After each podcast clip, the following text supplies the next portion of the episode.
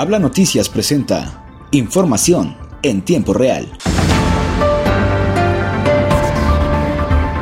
En Coahuila, en gira de trabajo por municipios de la región centro, el gobernador Miguel Ángel Riquelme Solís supervisó las labores de infraestructura vial que se realizan en esta zona de Coahuila, en donde reiteró con la unión de esfuerzos entre el Estado y municipios se logran acciones que elevan la calidad de vida de sus habitantes. El mandatario estatal reconoció el esfuerzo de los diputados federales para que se obtenga un mayor presupuesto para Coahuila, para poder ejecutar un mayor número de obras que son necesarias en cada región de la entidad.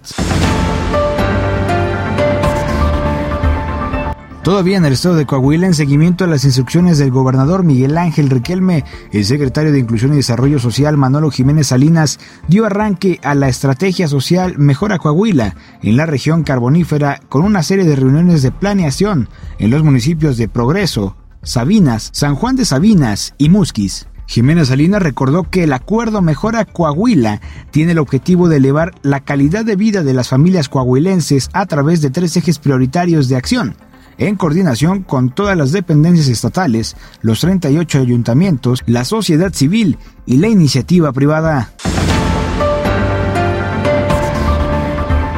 Cambiando de estado en Gómez Palacio Durango con la finalidad de promover el empleo y emprendimiento entre las mujeres, la Dirección de Desarrollo Económico y Turismo del Ayuntamiento de Gómez Palacio realizará la Jornada Municipal de Empleo y Emprendimiento para Mujeres. Emprende o empléate el próximo viernes 11 de marzo, dado que en la actualidad las mujeres son parte fundamental del capital humano de toda empresa y que en este mes de marzo se conmemora el Día Internacional de la Mujer, la dependencia realiza esta actividad para vincular las empresas que estarán ofertando más de 700 vacantes.